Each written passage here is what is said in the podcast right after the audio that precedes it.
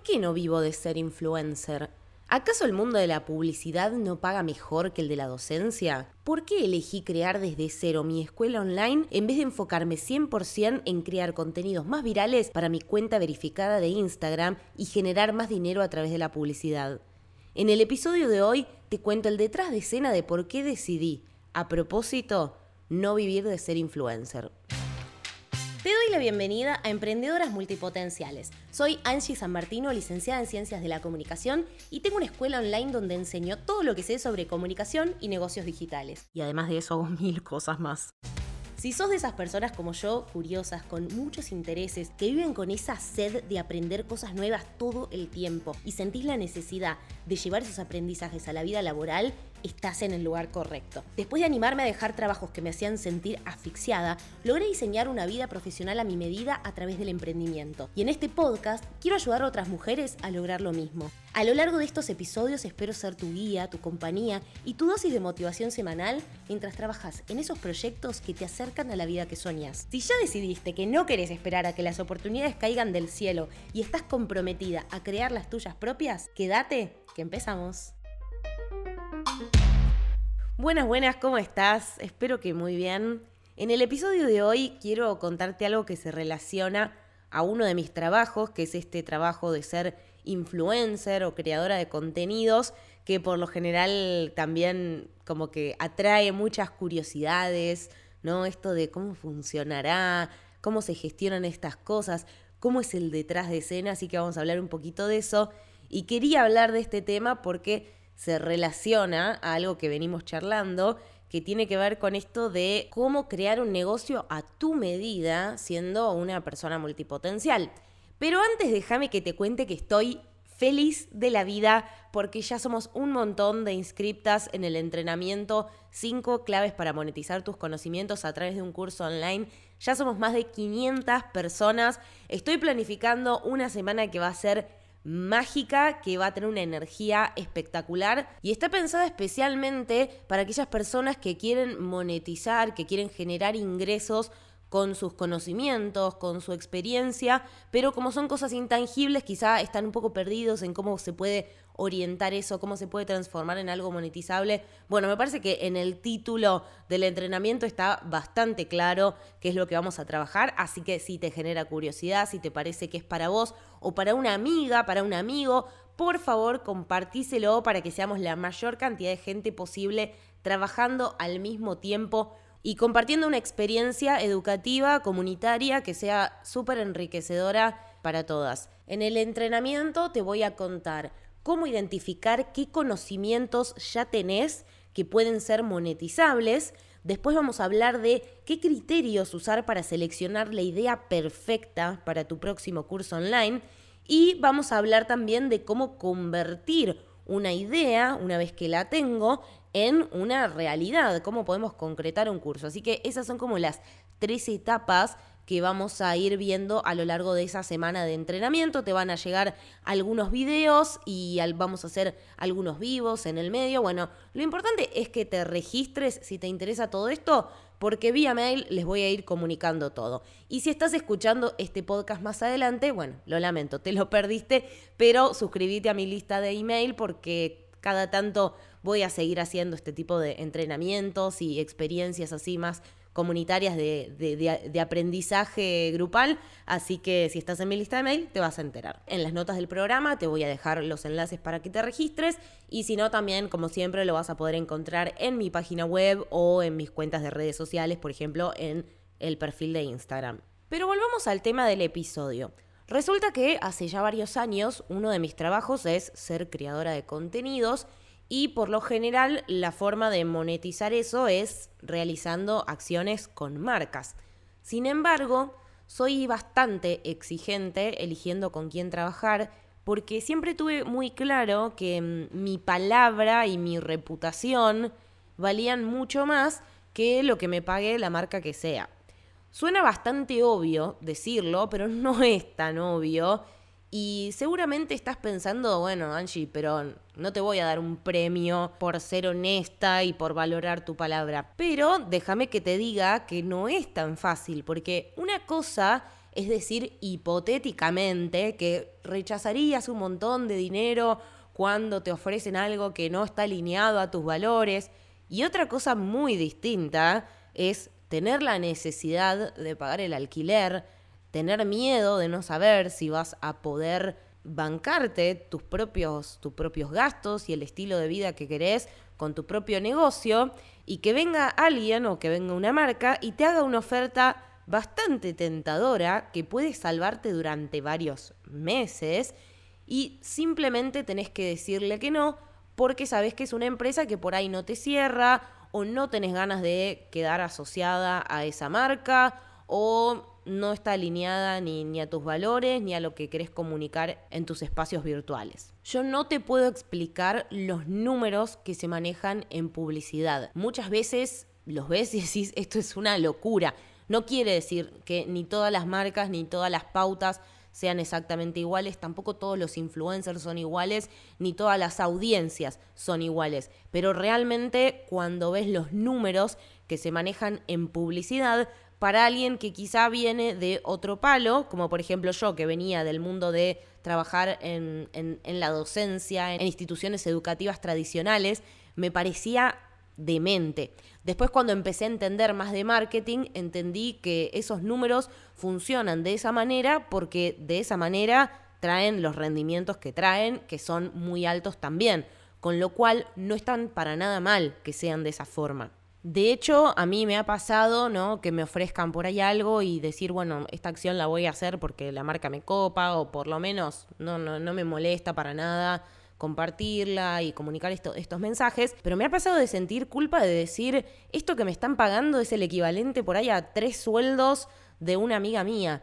Pero después cuando empecé a entender también cómo funcionaba el modelo de negocio de ser influencer y de ser creadora de contenidos, por lo menos para mí, me di cuenta que sí, por ahí ese, eso que me estaban pagando representaba en un video de un minuto que yo tenía que hacer tres sueldos de otra persona. Sin embargo, a mí no me estaban pagando por ese video de un minuto, me están pagando por la audiencia que vengo construyendo hace años y años y años y todo el tiempo y toda la energía que le vengo poniendo a crear contenidos de manera gratuita.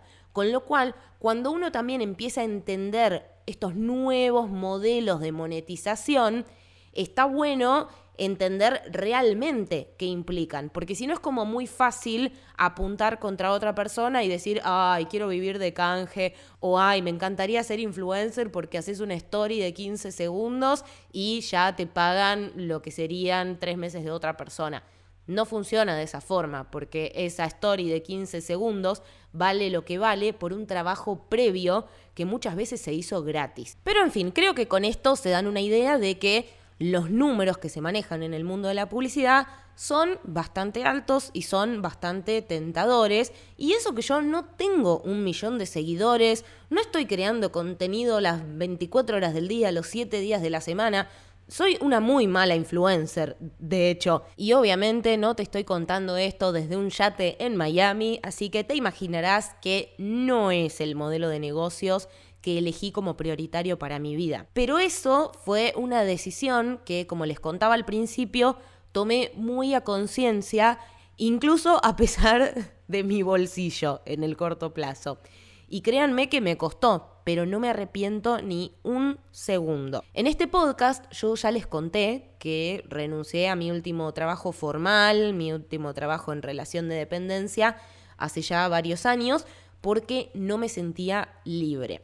Y era muy importante para mí poder sentirme de esa forma, sobre todo en el aspecto profesional y laboral. Pero no les conté de qué vivía después de eso, digamos, el día después de mañana. Todo muy lindo cuando entregas el telegrama de renuncia, por lo menos en Argentina es así. Si hay alguien que esté escuchándome en otro país, que sé que hay personas en otro país, acá en Argentina todavía tenemos que mandar un telegrama para renunciar. No sé cómo es en otros países, me lo pueden contar después, que me parece súper súper interesante.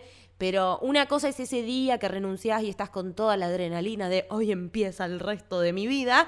Y otra cosa es al día siguiente cuando te das cuenta que en el resto de tu vida seguís teniendo que pagar el alquiler y un montón de costos y ver cómo, cómo vas a lidiar con eso. Obviamente que había un plan previo, pero bueno, esos planes igual Por, por más seguridad que uno tenga, los miedos aparecen. Y bueno, eh, esa es una historia para otro día, se los voy a contar en otro momento porque hice un montón de cosas, agarré un montón de trabajos revisarlos, nada, fue una, fue una época muy graciosa de mi vida. Pero mm, cuando empecé a trabajar justamente por mi cuenta, descubrí que trabajar como profesional independiente y ser libre eran dos cosas distintas. Por ejemplo, empecé a notar que si yo trabajaba por mi cuenta, pero mi modelo de negocio era únicamente crear contenidos para marcas, me estaba atando otra vez, porque estaba dependiendo de terceros que iban a decidir por mí muchas cosas que yo no quería ceder ese poder de decisión. ¿Yo quería libertad económica? Sí, definitivamente. Genial. Pero también me di cuenta que quería libertad de expresión, quería libertad de tiempos, quería libertad de opinión incluso la libertad de poder desaparecer de Instagram cuando no tengo la energía para estar o simplemente no tengo ganas, sabiendo que el costo es que las estadísticas se caigan un poco, que otros influencers tengan mejores métricas que yo, etc. Pero en el fondo, a mí lo que más me gusta es eso, saber que yo no le tengo que rendir cuentas a nadie y que tengo la libertad de comunicar como quiero en el espacio que yo quiero, en el momento que yo quiero, y cuando no quiero no, y de eso no depende que yo no pague mi alquiler. Así que para esa época hice algo que cuesta bastante, pero de lo que estoy orgullosa que pude hacer, y ese algo es pensar a largo plazo. Porque en el corto lo que más sentido tenía era seguir creando los contenidos de humor que yo creaba en ese momento, porque además eran mucho más viralizables que cualquier otra cosa. El humor funciona muchísimo en redes sociales, atraer marcas de consumo masivo y vivir de la publicidad. Era un buen plan y era un plan que, era factible y que, que iba a funcionar. Pero me frené, me imaginé a mí misma en unos años y cómo me gustaría que fuera mi vida personal y laboral, y me di cuenta que en esa visión yo estaba dando cursos. Yo no era influencer, yo no era creadora de videos de humor, ni siquiera era comediante de stand-up. Yo estaba creando cursos, estaba dando clases, estaba haciendo capacitaciones, estaba dando charlas y estaba trabajando solo con marcas que yo elegía, que yo tenía ganas de difundir, que yo tenía ganas de compartir. Porque aprendí también que rechazar todo era de boluda, hay que decirlo. En un momento me agarró esto de, chau capitalismo, le digo que no a todas las marcas y qué sé yo. Y después dije, si viene una marca que me copa, que me encanta, que yo uso y encima me paga bien, ¿por qué le voy a decir que no? ¿Verdad? Por ejemplo, me pasó en una época de hacer una acción con una marca de copa menstrual y es algo que yo lo llevé como una bandera mía porque yo quería que todas las mujeres se enteren de esta tecnología que me parecía increíble por todos lados. Yo con mis amigas estaba igual, yo ya lo difundía entre mis amigas, entonces no me generaba un conflicto moral difundirlo en mis espacios virtuales y darle valor a ese trabajo aceptando un intercambio monetario. Así que en esa visión yo seguía trabajando como creadora de contenidos, yo era un poquito influencer, pero yo tenía 100% la libertad de elegir con quiénes trabajar y qué propuestas rechazar, por más tentadoras que fueran. Esto que les estoy contando fue hace varios años, fue antes de la pandemia. Y si alguien escucha este podcast y me conoce, sabe que desde ese entonces, en mi cuenta personal, yo soy una ensalada de contenidos porque así soy yo, esa es mi cabeza multipotencial expresándose libremente. Un día te hablo de la copa menstrual, otro día genero contenido sobre finanzas, otro día hago entrevistas y otro día estoy haciendo chistes y compartiendo memes de Harry Potter. Esa soy yo expresándome libremente. Y entiendo que eso no es para todos, eso no es algo de consumo masivo. Y no me interesa que así lo sea, pero por suerte el modelo de negocio bueno, por suerte no, por decisión propia, el modelo de negocio que yo elegí para mi vida no depende de que yo sea una creadora de contenidos de consumo masivo. Entonces me puedo relajar y hacer cosas que quizá no van a ser tan virales, no van a ser tan claras para el mundo publicitario, pero sí que me permiten tener esta libertad que para mí es como uno de los valores fundamentales en mi vida. Definitivamente quiero ser lo más libre que pueda ser siempre sobre todo cuando depende de mí, cuando soy yo la que tiene que tomar decisiones difíciles en el presente para asegurar la paz mental de la Angie del futuro, porque ahora ya no tengo una jefa a la que echarle la culpa, o sí, pero esa jefa soy yo. Creo que ser adulta es un poco eso, ¿no? Descubrir cómo aprender del pasado, mientras mantenés los pies en el presente, pero con los ojos vas mirando un poquitito para el futuro. Al menos, no sé, a mí los 30 me pegaron de esa manera. Cuéntenme si, si alguien del otro lado le pegó. Sé que somos muchos millennial en esta etapa de la vida, eh, en este podcast, así que después me pueden contar si los 30 les pegaron como a mí o están en otro mambo. Yo personalmente empecé a gestar en G-Transmedia como un proyecto por etapas, pensando en, esta, en este espacio de libertad que yo quería tener, pero que también me genere ingresos. Entonces, lo que hice fue pensar en G-Transmedia, como les decía recién, por etapas. Etapas que en el corto plazo implicaban más inversión y quizá un poco más de desgaste, pero con esta mirada a futuro de ir cosechando cada vez más y con los años ir ganando un espacio de absoluta libertad y oportunidades.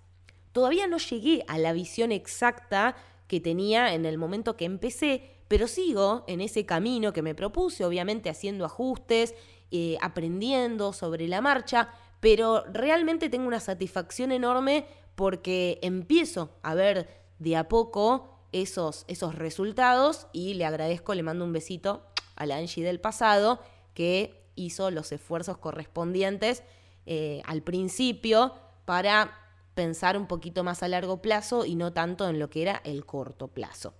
Sinceramente, cada paso que doy ahora lo hago con la alegría de saber que me acerco un poquito más a esa visión que quiero para mí, con lo que me hace feliz a mí y lo que a mí me hace sentir libre. Y se me ocurrió compartirles esto porque quizá estás escuchando y todavía no estás en el lugar que querés estar.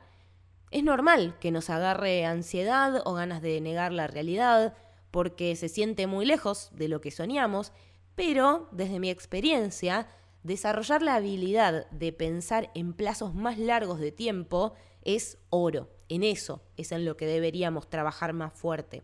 Porque estamos en un mundo que nos da todo para ayer. Nos exigimos todo de hoy para mañana como si los cambios más profundos no fueran procesos que llevan, sobre todo, tiempo.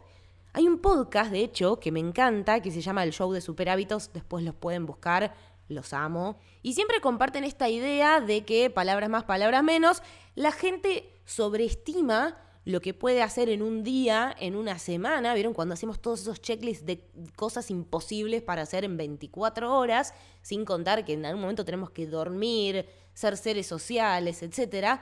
Pero que también subestimamos lo que podemos lograr en un año, en tres años, en cinco años. Entonces mi invitación es a cerrar los ojos e imaginarte solamente en tres años. Tres años te pido. ¿Cómo te gustaría que sea tu vida en ese momento?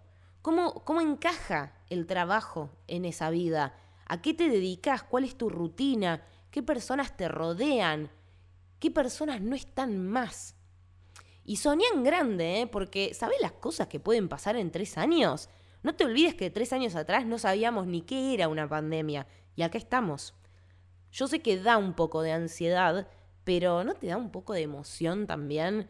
Si sos millennial como yo o más, recordarás que en algún momento de nuestras vidas supimos gestionar mejor las esperas y los procesos que llevan tiempo. O a ustedes no les tocó esperar a que una película del cine saliera en Blockbuster para poder alquilarla. O esperar a que salga tu canción favorita en la radio FM para poder grabarla en un cassette y tenerla disponible cuando vos querías escucharla.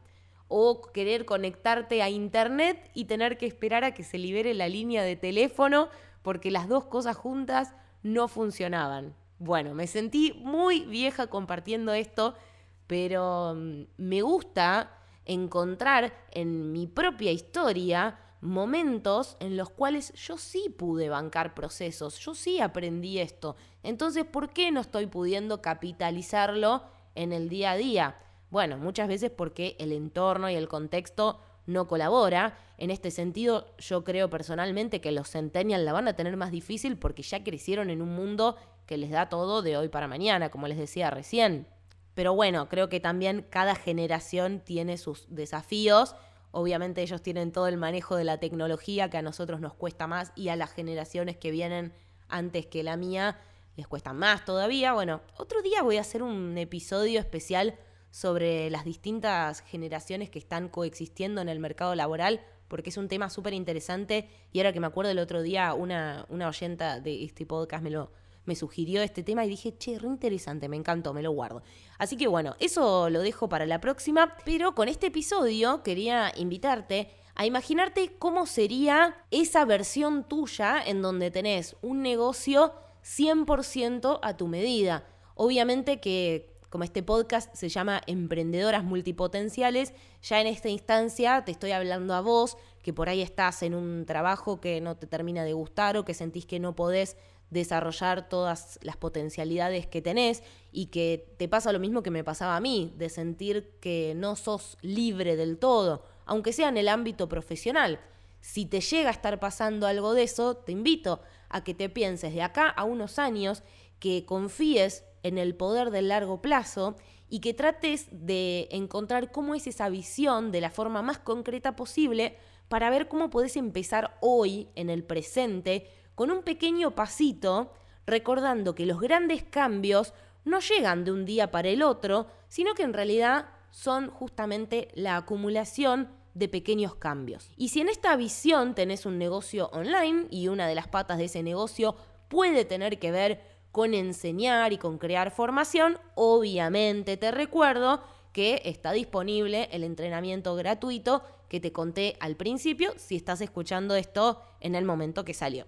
Si no, ya te dije qué hacer. Y hasta acá por hoy, mi nombre es Angie San Martino, me encontrás en Instagram como arroba Angie San Martino o arroba Angie Transmedia, siendo la influencer que me pinta ser en el momento, así que te vas a encontrar con contenidos variados. Si buscas contenidos de comunicación, marketing y cursos online, es más posible que en arroba Angie Transmedia esté un poco más organizado ese contenido, eso es verdad. Pero en Angie San Martino te vas a encontrar una montaña rusa de contenidos, porque esa es mi cabeza expresándose libremente, como les decía antes. Te mando un beso enorme y nos escuchamos la próxima en el siguiente episodio de Emprendedoras Multipotenciales.